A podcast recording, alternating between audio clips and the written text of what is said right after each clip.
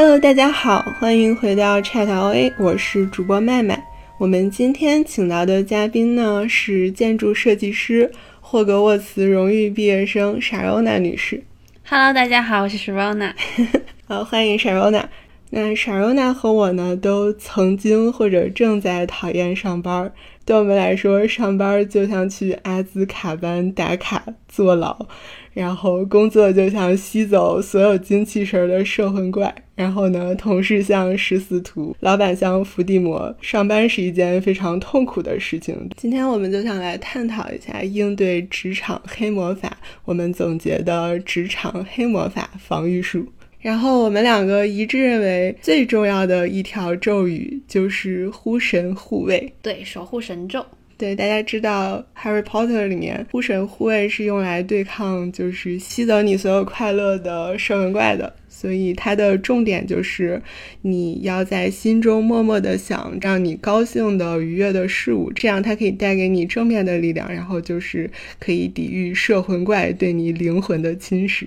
嗯，然后对于我来说，可能 熟悉的听友都知道，我原来有一个非常闹人的前老板，他是一个印度老板，然后他叫老 PJ，就是他是一个干啥啥不行，但是作妖第一名，然后非常喜欢 PUA 的这么一个老板。当时对我来说，上班就像上刑一样，而且最糟糕的时候，我还要去公司上班。然后我的工位就在他的旁边、oh,，It's the worst。对，然后这个班我又不能不上，然后为了坚持上这个班，我就不得不想一些办法，就是去找一些能让我稍微高兴一点的事儿，比如说因为上班通勤也很时间很长嘛，然后我就会来听一些比较有意思的播客或者听书这样。然后上班的时候，因为我坐在我老板旁边。有一段时间，我就开发了一个新爱好，叫做戴着耳机追剧。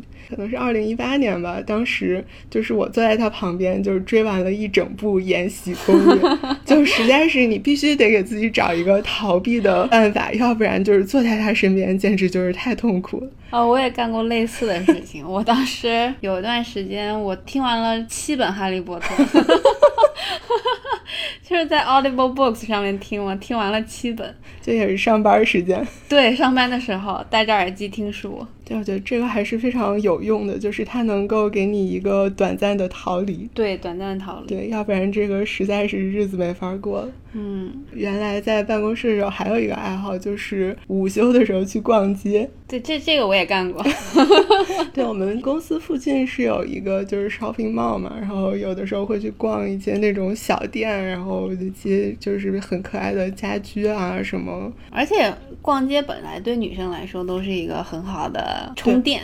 对，非常有效的一个充电方式。对，而且就是觉得你在吃饭时间，你没有惨兮兮的坐在公司的厨房跟其他印度同事一起吃饭，然后就觉得，嗯，起码那个时间是没有在上班，嗯、就是在享受生活。对对对对对。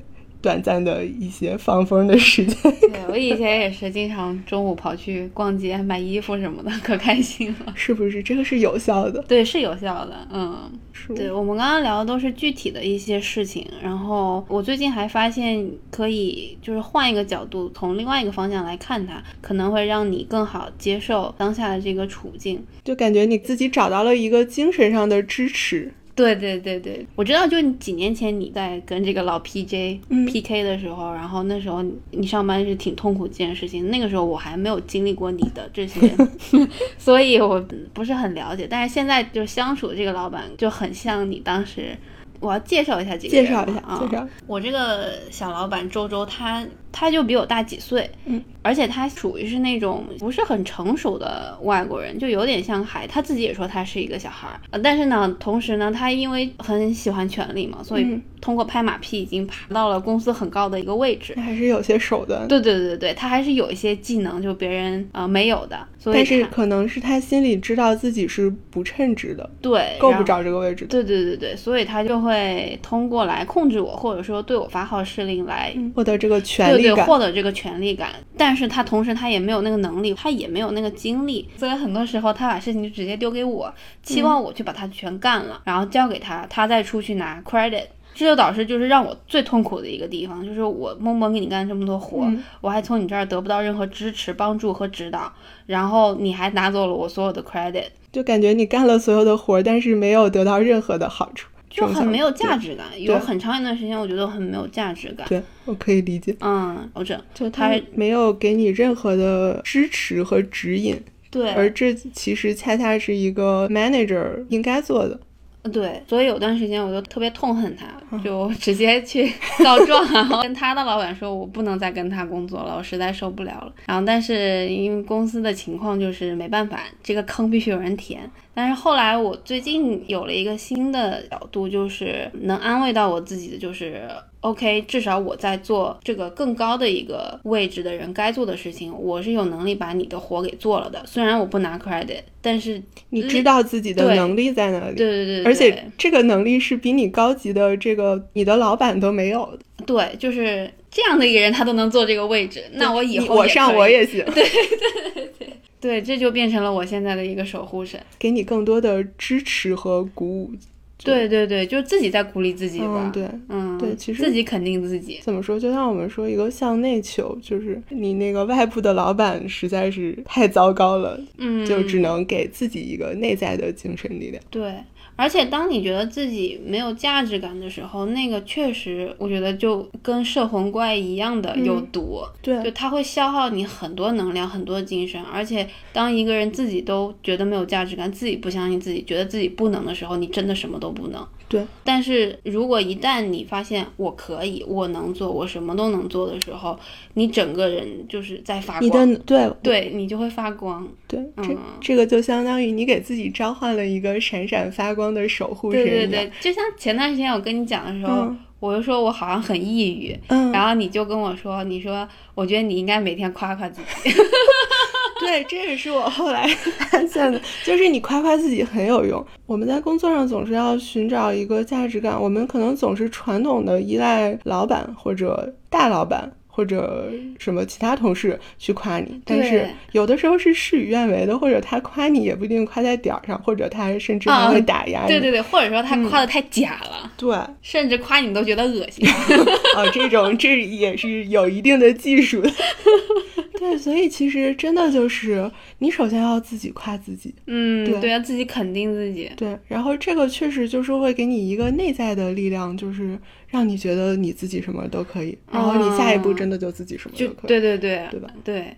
而且就真的，当你相信自己，然后你从工作，那就不一定是工作吧，反正你相信自己行的时候，嗯你能感觉到你生活各个方面都变好了，哎，对吧？是这样的。嗯，对我一开始也是，就是我夸我自己，就是可能从最简单的，就每天打开电脑，我就开始夸自己说，又开始上班了，真的太厉害了。嗯，对，然后就是这种就特别简单的事情都会夸，然后这个影响确实也会扩散到其他的方面，嗯然后我就会觉得说，哎。我其他事情应该也行，我都试一下吧。然后我可能就开始去写小红书，哎，就小红书上也获得了一些正向的反馈。然后后来我就想，我好像还能帮助到一些就是有同样职场和生活困扰的朋友。对啊，你又帮到了我。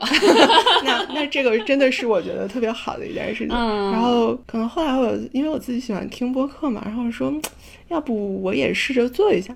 然后发现，哎，好像也还可以，也收到了很多正向的反馈。嗯，然后就觉得真的是你首先要相信你自己。对对对对对所以对，这个这个刚开始其实嗯我觉得有一个过程，就是我记得当时你跟我说自己夸自己的时候，第二天我就开始自己夸自己，我觉得有点难。啊，会吗？会，因为我就是已经有很长一段时间，就是觉得自己没价值感，因为天天在嗯工作里面就是做那些特别无脑，然后很低级。嗯因为我这个老板他就他能力就在那儿嘛，他也没有办法给呃更有挑战性的东西，或者对他对他自己就不不会去做那些事情，他更不会去让你做。我就在承受着那个没有价值感的那个苦，嗯。然后就时间太长了，所以你要就是转过来，其实还是有一个因为可能这个也跟我们从小受教育的环境有关，你可能就习惯了外界去给你这个肯定。对对对对。对而且亚洲人的教育其实就是有一种感觉打压打压教育，就啊，你这次考得好，你下次就不一定。对就好像没有人告诉你，其实这是你内在的力量，就是你可以去实现你想做的事情。这有的时候也是跟那个教育有关系。对，所以就是其实需要一个后天自己的矫正吧，我觉得。对，就像就像你之前那个节目里面说，就能讲的不能做，但是能讲的，美国人排第一，印度人排第二。对对对，就像我这个小老板周周一样，对他自己啥都不知道，啥都不会做，但是他还能装样子，装的像个老板一样出去跟客户讲话。对，这不就是我们说的 fake it until you make it？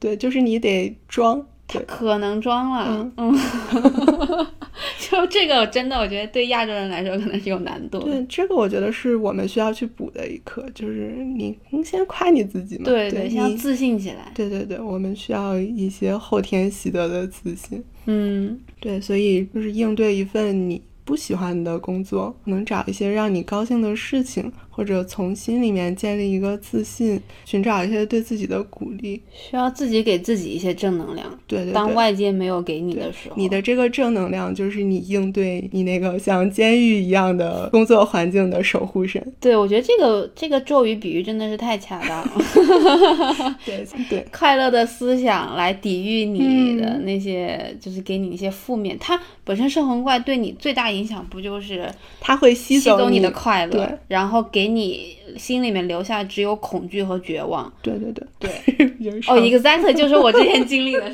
心里只有恐惧和绝望。嗯，对，所以快乐上班第一条呼神护卫，大家记住了吗？然后刚才我们很大篇幅都在聊一个有毒的老板，嗯，对我觉得这是造成有毒的工作环境的一个非常非常重要的原因，而且感觉是一个非常普遍的现象。对啊，出来打工谁还碰不到几个有毒的老板呢？对，Sharona，你觉得你在应对有毒的老板方面有什么好的咒语吗？对我，我是一个非常直的人，我的性格非常直，然后喜欢刚正面，呃，对对对对，喜欢刚正免除你武器。因为当时是是他让我做一个事情，提出一些不合理要求，然后我经过我自己的专业判断，我就不需要做，然后当时我就没做，然后他就说这些反抗是从哪儿来的？你为什么就不听我的话？我就说我觉得不 make sense，我说这不是客户要的，嗯然后但是因为我当时已经太生气了，也天天在心里面，就是其实不是那一件事情，不是那件事情，那是压死骆驼的最后一根稻草。对，它就是一根稻草，所以当时就爆发了。我当时我是无意识的冒出来一句 "What's wrong with you？" 说你什么毛病？对然后，然后那件那个说完了以后，其实我都忘了我当时说的那句话，是我同事跟我说的。我当时还很惊讶，说啊，我说了这句话吗？哦，那应该应该是你当时在一个情绪上头的状态里就。就真的非常 struggle 了。然后那句话就是脱口而出，根本不知道自己在说什么。所以当时是他跟我们公司大老板告我的状，然后当时大老板安排 HR 找我谈了一次话，而且那个画是在我们公司的大玻璃会议室里面。就全公司的人都能看到你被 HR 谈话。对，但是他们还表面上没有跟大家说是找我谈话，说的是我们有一个 design challenge 的会议，那大家都会但大家有眼睛都看得、啊都看得见是在干嘛嘛。嗯，嗯，那 HR 跟你说什么？HR 就是当着所有人面就宣读了一下公司的规章制度，上来就跟我说，我们是一个公司，然后我们有 hierarchy，然后每个人都在自己的位子上面，然后他有他要服从的一些规矩，这样子。意思是等级分明，你得听你老板的话。你不能对你的老板发火，你不能怼他。就当时跟 HR 开那个会，我也是挺痛苦的。可能当时我觉得特别的难以接受，但是嗯回过头来，我又觉得他说的没错的一个地方是，嗯当时我都已经觉得很委屈了嘛，我就在那哭着说什么，他连最基本的什么法规都不知道，他从来都不考虑这些东西，客户给的要求他从来都不看，嗯我凭什么要听他的？就是他跟我说的这些东西，我完全就没有办法信服我。嗯当时我们 HR 说。他不需要什么都不知道，没有人是完美的，他不需要知道这些。你对他要求太高了，就当时我特别不能接受，我当时都觉得我的 HR 说这句话就是太冷漠了，这个人。但是后来我想想，我觉得他这种非常粗暴的方法，反而就降低了我对公司对这个对我老板的期望。就是你不能指望说公司是主持公理正义的。对对对，你一旦就是放下这一点以后，你自己其实也好受很多。对，你就起码就是强迫你去接受了这么一个不完美的现实。对对对，尤其是 HR 来说，他的工作内容不是主持公理正义，他的工作内容是和稀泥。对他大部分时候都是和稀泥，他是要维护公司的利益，他是要维护一个就是。表面上的和平或者怎么样，就是息事宁人吧。就除非说你的老板真的触及到了红线，就是就他给公司亏钱了，他才会对他给公司亏钱，或者比如说他有一些严重的歧视或者性骚扰的行为，可以可能会给公司带来官司。这种时候，那 HR 他可能会就是放弃这个老板或者怎么样。但是大部分的时候，就是他也就是活个稀泥。嗯，真的。所以这就是处理武器的风险。像这种有毒的老板，他多半不会是个君子，对吧？嗯，他是个小，他是个小人。他小人当然有小人的做事方法。这个就是人无耻则无敌，就是他够无耻，所以说他就会就是黑白颠倒去造你的谣，去跟更大的老板来告你的状。而且他很会做表面功夫，然后经常跟你开开玩笑，好像他是一个非常平易近人的人。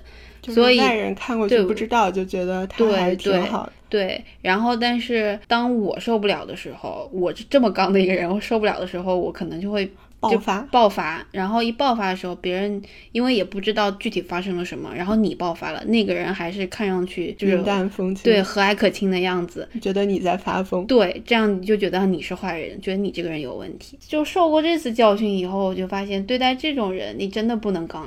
就你再有理由，再有底气，你再道德正确，怎么说？因为他的手段比你更卑劣。对，所以处理武器有风险，使用千万要谨慎。真的。而且，因为其实有时候打工人很无奈，你这个班儿也不是能说说不上就不上。包括比如说，大家可能会有房贷、车贷或者生活的压力。包括北美的打工人，我们会有很漫长的一个签证的压力。就你确实没有办法说拍案而起，说不干就不干了。对，确实没有办法。你确实很多时候很无奈，但是从你自己的利益出发，你肯定还是要去权衡你手里的这个筹码，你去权衡你的风险，你不能直接出你武器，可能最后被出武器的是你自己。嗯，对对，慎用慎用。我我后来想想，我觉得之所以还没被出武器是。你还有用啊，好用，对，对你好，你便宜好用，对你真的是好用，公司也是需要你，所以磨练自己的技能还是最重要的。对对对，其实就是我一开始也是，就是喜欢跟老板刚正面，因为我那个老板老 PJ 他也是一样的，他就什么都不懂。但是他就是因为就是话说的漂亮，然后就被我们公司的 CIO 相中了，来做这个老板。对，这些人都是会话说的漂亮，就是他专业技能一点没有，然后他就会去搞一些有的没的这样的关系嘛。所以其实他内心，我觉得。其实他们是很虚的，他没有什么安全感，所以他会通过各种奇怪的操作去控制你啊，去控制你的信息啊，去打压你。然后，对，这是我后来悟出来的。对，所以一开始我也处女武器，我说你这个不对，你怎么能这样？后来发现就也没有用，就是好像还没有到误伤自己这种情况，但就是会很生气嘛，就是你总是要去跟他吵，你总是要去硬刚正面，就就很累。后来是有一次，我发现了一个新的技术，嗯，新的咒语，哎，发现这个另辟蹊径还挺好用。这个咒语是滑稽滑稽。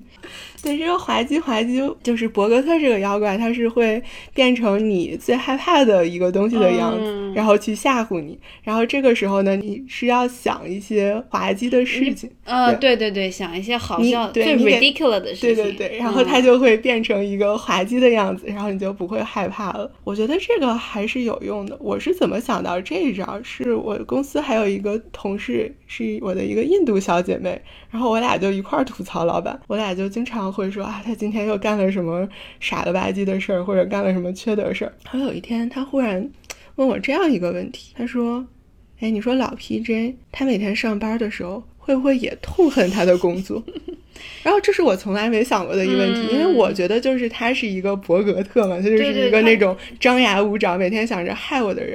然后我想了一下，我觉得他是的。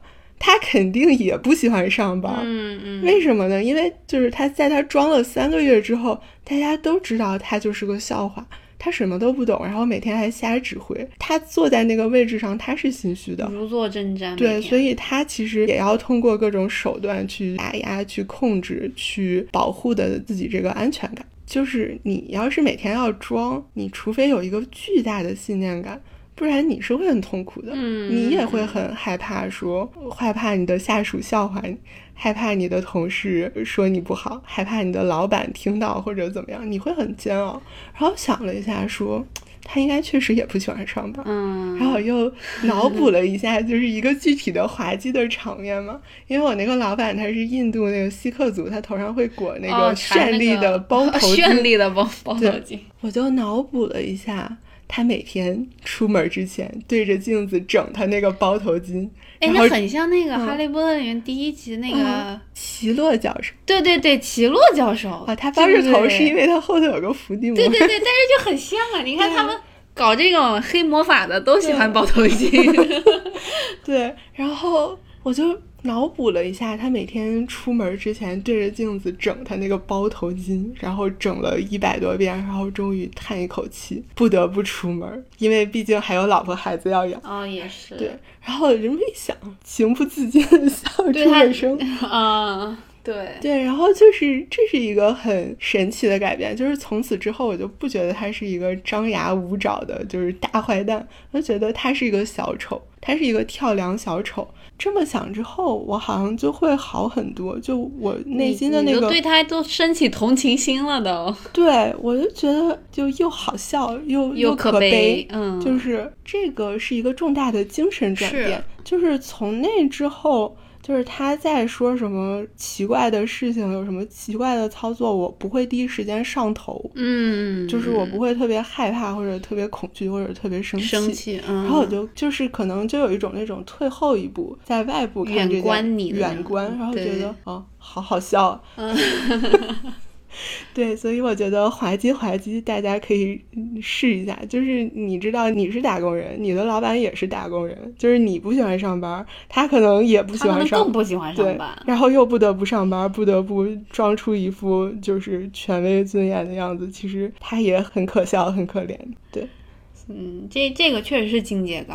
你用滑稽滑稽的时候，你就已经站到了比你老板还要高的高度了。你这么说，我感觉更能理解我老板那种虚，对那种如坐针毡，生怕自己哪天被下面能干活的人给顶掉了那种。对他其实他打压你，大部分就是因为他忌惮你啊，他干不了你干的活。但你说忌惮这个事情，我这个小老板周周，他的这些操作和他的这个逻辑 blow my mind。大开眼界，对，大开眼界，从来没有遇到过这种情况，是他会打探你的，对他私事儿。这种情况下，可能你就需要运用大脑封闭术。就有一次，我们那客户想让我们去他们的一个 job site 考察一下，然后呢，公司就让他带着我去。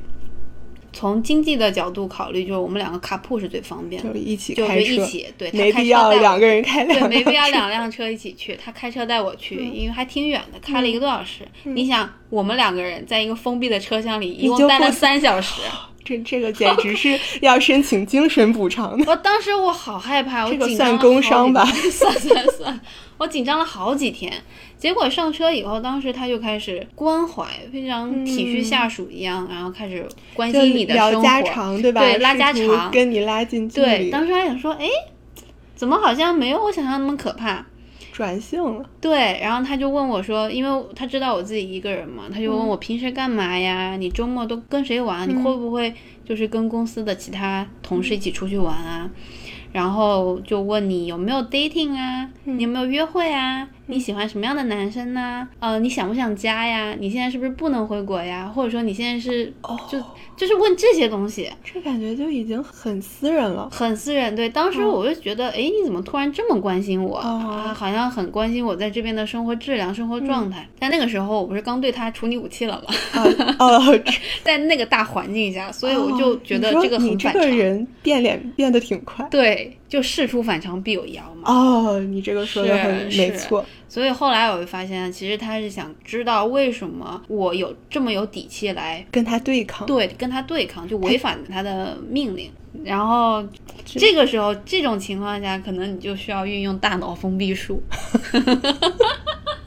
就是说不跟他说真话。就或者说你就是该说的说，不该说就不要说。这个点想起来就非常的后怕，对不对？对对对，想起来他就是在刺探你的底牌，说你到底有什么底气来去跟我反抗，冒着这个不要这份工作的风险，或者看你能不能承担你这个不要工作的风险。他就没想过，他能让一个人就把一个人逼到了，我宁愿不要这工作，宁愿不要在美国待了，我也不想跟你工作。对他想不到，他想不到，他就觉得你可能是比如说有一个有钱的家庭啊。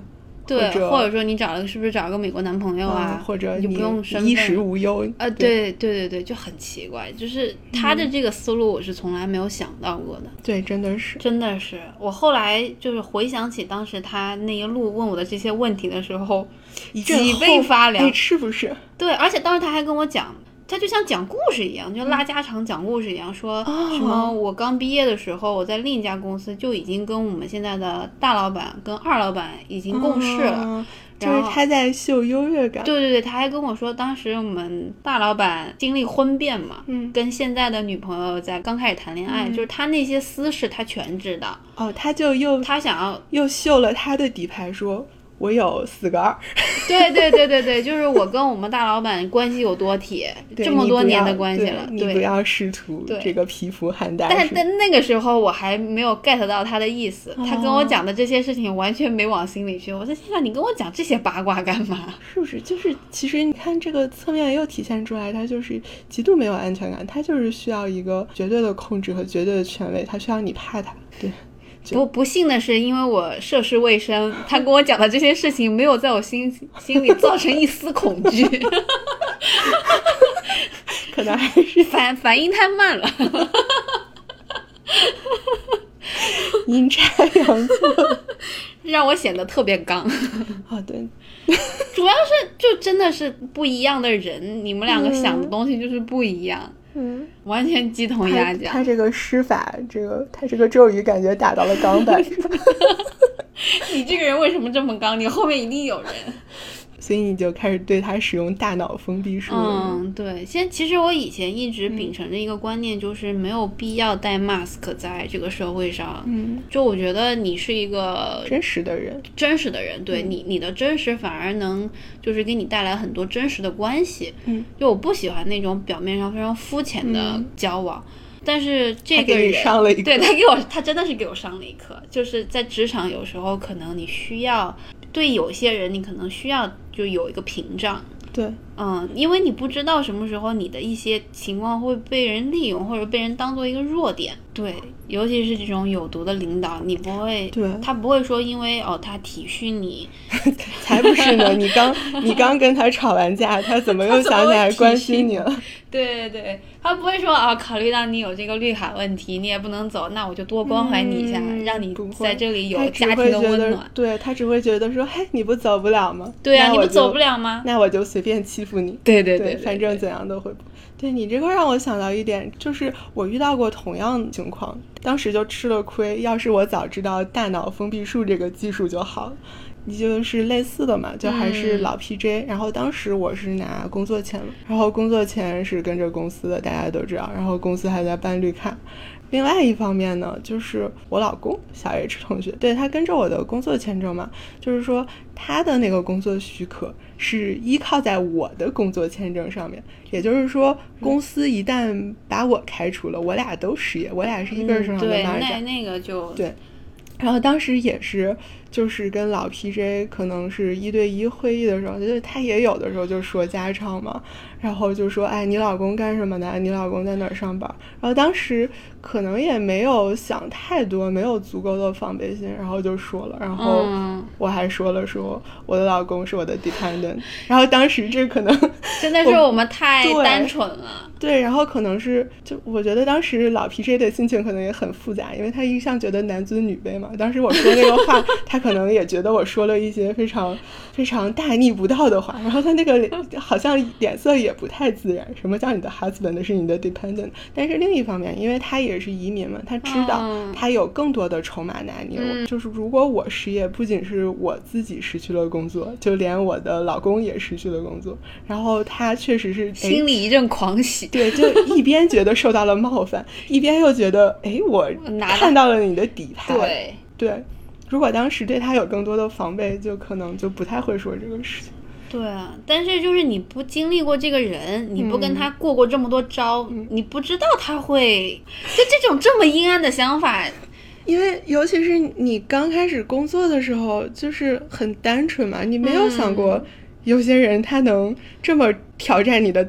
这个道德底线，但是我觉得就比较好的一点就是我们踩过这个坑嘛，然后我们现在去总结，然后去归纳，就希望能帮到大家吧，就对少少踩坑，对对对对对，长个心眼。然后我还想贡献一招，就也是围绕这个有毒的老板，就是因为他有的时候会打压你。嗯，尤其是这种贬低你，对对，尤其这种自己能力又不行啊，他就是自己能力不行的时候才会贬低你、打压你。就但凡就是我遇到的其他就是很好的 manager，其实你需要做的也不多，就是你首先你懂我们在做什么，我需要你给我一些建议。就是有些东西我不确定的时候，你可以给我提供这个建议。对，就是你是有这个专业知识的。对。然后除此之外，你真的不需要做什么，你就是对我信任嘛。然后就是我做完了这个事情，你给我一个鼓励，正向的鼓励，就是他们就都会很好，而且他也不会偷我的 credit。对。就是做了什么，他就会大大方方的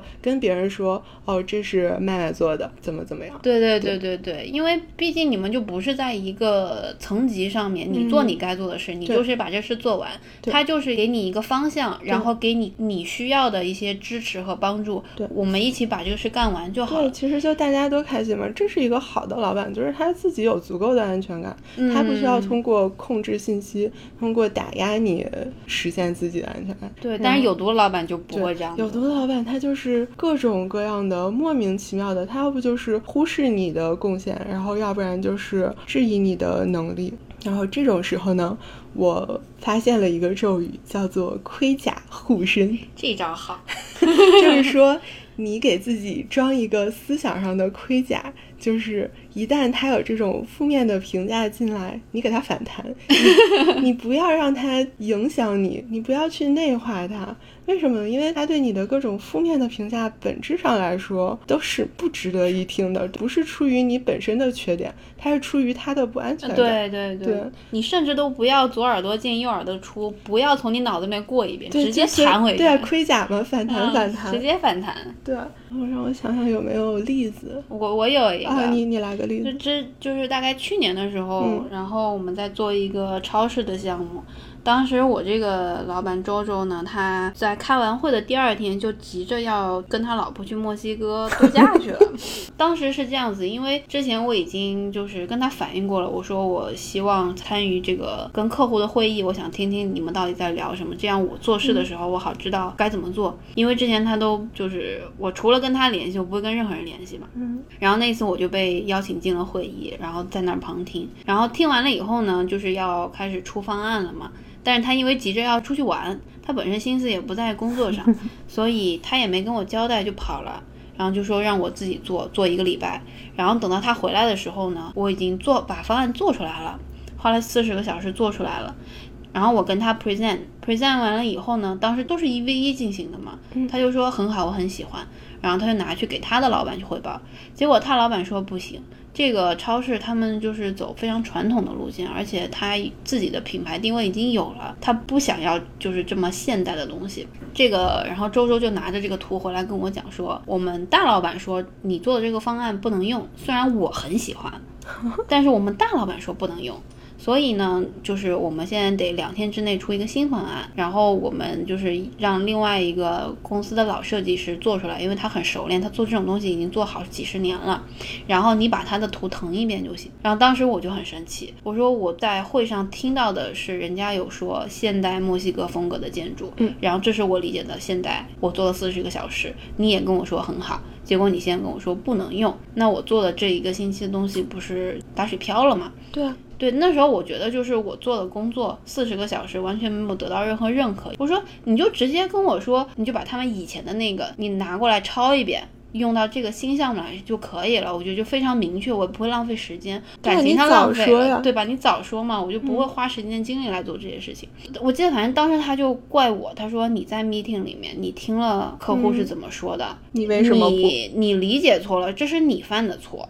不对呀，因为他也在 meeting 里面。对，但是他没跟我交代，他不出去玩了吗？这就很不合理。其实这是你 manager 应该做的，你把控这个需求，然后你我们来沟通好了，然后哎你爱去墨西哥爱去哪儿呢？你得把东西交代清楚了，我来做呀。对，因为你看你这个项目前期你都来来回回跟这个客户谈了好几次了，你最后开了一次会把我带进去了。对，这个时候本来就是应该你的老板。去把控这个方向，但是他又没有这个能力，然后他又开始把锅都推给你。对，对他把锅推到我身上，然后在我这边把锅推到他老板身上，就他两边都要做好人。嗯，然后他说是我浪费了四十个小时，我们公司不能就是就是收那个客户这四十个小时的钱，他是这么跟我讲的。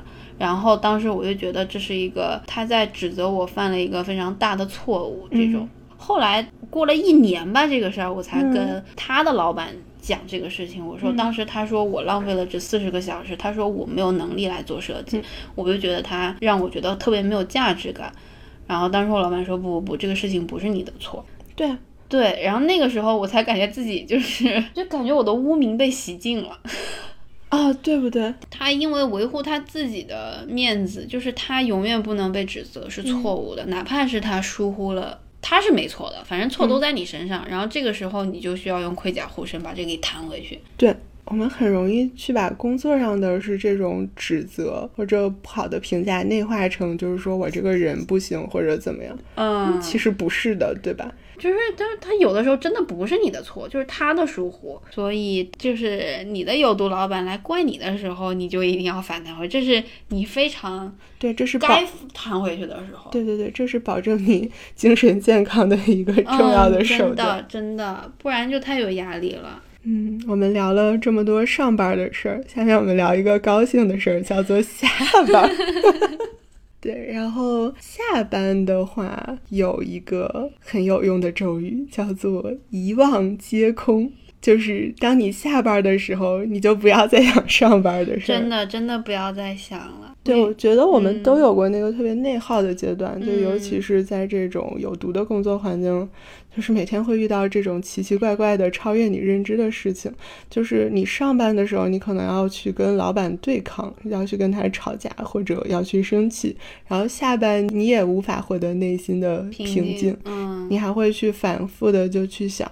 咀嚼那些对，去咀嚼，说你怎么这样？你凭什么这样啊？对对吧？对吧？就是你会脑子里不停不停的转。我觉得就是在我上班最痛苦的时候，就下班通勤回家，还要开一个多小时，嗯，然后在那个通勤的路上，有时候也不想说话。有的时候给家里打电话，有的时候就是你真的累，你不想说话，但是你脑子又停不下来，你会反复的去咀嚼上班的时候发生的那些破事儿，去回放那些场景。然后有的时候就真的是会崩溃大哭，就一边堵车一边哭。然后这一段痛苦的工作经历，我觉得给我的精神，包括给我的健康，都造成了非常非常严重的影响。对，真的是说直白了，就是你上班受到委屈的时候，你吞回去的那些话，下班的时候你就不停的在内心吼出来。对对，就是你在关办公室的时候，你也不敢跟你老板怼嘛。然后你下班了以后，在脑子里面疯狂怼。对对对对对。但是你其实你很难控制，但是你确实也就是内耗了自己。你也没有对他造成任何实质性的影响，你只是重复了一遍他的伤害，就是对自己造成了二次的伤害，三次、四次，对，就是反复、反复的伤害。对，本来上班八小时就已经是伤害了，然后下班剩下的十二个小时，你还在不停的就是在伤害自己。你也有类似的感受？对，我有一段时间就是不仅是就是工作日的白天和晚上，包括周末，我大概有一段时间周末两天我能自己在家里面坐着，然后就在那儿哭。嗯。就就就是对完完全全陷在里面，对，所以我整个就是每天二十四小时，一个星期七天，天天都在想工作，然后就晚上感觉其实你上班不是八小时，不是八小时，二十四小时，对包括我做梦我都在那儿建模，你知道吗？你这个属于精神加班，但太是可怕了，对，但你又没有加班费。你这真的是太累了。是的，对感觉你既没有赚到钱，又伤害了自己的身体，然后就还没有生活，没有想到到生活，这简直就是谋财害命。嗯，那你是怎么调整这个状态？也是有一次啊，上次你跟我说，你你跟我说，就我跟你说，我经常会觉得很压抑嘛，嗯然后你跟我说我这个 work life balance 有点不平衡，嗯，需要平衡一下，享受享受生活。其实每次你跟我讲这些话的时候，当下我都觉得很难做到，或者说很难接受。我想说，我一个这么想要往前拼的人，你突然让我去享受生活，我觉得那简直就像高考前别人跟你说要出去你出去玩儿呀，对蹦迪呀，对对对就那种感觉，我想说怎么能这样？但后来发现，你一直不停的逼着自己去，对，呃你的那个一直是拉满的，就是那个不是一个可持续的状态对。不可持续，而且就是你的期望也确实非常高，嗯然后你在工作上面也没有得到那些嗯、呃你想要的肯定的时候，然后你又牺牲掉了生活，嗯，你真的觉得在精神上没有办法再支撑对你那个紧绷的状态是不能维持的，对对，没有办法支撑下去，对。嗯，所以还是遗忘皆空非常重要。下了班以后就不要再想工作上对。下班之后就是电脑也下线，人脑也下线。对对对对大家可以这么想嘛，你多想一分钟，你是不是就多上了一分钟班？你是不是就亏钱？对呀、对对，遗忘接遗忘空，解空，这样起码保证你下了班以后你是你还有一个自由的灵魂。对对对，你有一个自由的对，因为。怎么说呢？我们普通人上班是不是你就是在卖自己的时间？那你上班卖自己的时间，你下班没有必要再卖自己的灵魂了，对？对对对对对就像你说的，上班就卖时间不卖灵魂嘛。对对对，就是还是要保持精神上的完整和健全。对，上班是为了更好的生活，不能把生活搭进去，然后班还上不好。对，并不是生活是为了上班。对 对，其实大部分人，对嘛？我们家里没矿，你上班其实就是为了那个工资单，对不对？就是只要发工资就行。你，你说到工资单，我想起来，我第一次跟周周单独聊天的时候，我才在这个公司可能不到一年吧，我就有点受不了了。当时我跟他说：“我说我现在就天天过来领 paycheck 的，然后 他我是不是觉得没意义。”他说：“哦、w e l l 我不希望你就是来 collect paychecks，、嗯我希望你在这里能有所成长，然后能感觉 fulfilling。”然后现在想想就感觉特别好笑。对，这其实就是老板画的饼嘛。那你不要谈什么情怀，你不要谈什么意义，你就好好的把工资发出来，对不对？你 真的先发出来工资，再谈别的。对我前段时间还在网上刷到一个帖子，有个女生说什么在北京一个大厂干了十年还是十几年，突然就被裁员了嘛，她还是个嗯小领导。嗯，然后当时说的是我这份事业没有了，我想说你打工就不是事业，对，对吧？打工跟事业没有一毛钱关系。打工总体来说只分就是什么，比如说你可能是一个更高级的打工人，对对对，就是公司是随时可以不要你的。对，你就是做到了 CEO，你也就是个高级打工仔嘛。对，是这样。嗯，今天说了这么多，就是希望通过分享我们踩过的这些坑，总结的这些经验，希望大家能少走一些弯路，少踩一些坑，然后能够在打工生活中稍微过得轻松愉快一点吧。最后，我们想用火点地图的咒语来收尾。当我们在上班的时候，我们可以对着你的门卡也好，电脑也好，键盘也好，用心的默念。我庄严宣誓，绝对不干正事。好的，今天的节目就是这样，再次感谢 Sharona 的光临。谢谢，好，那我们下期节目再见啦，拜拜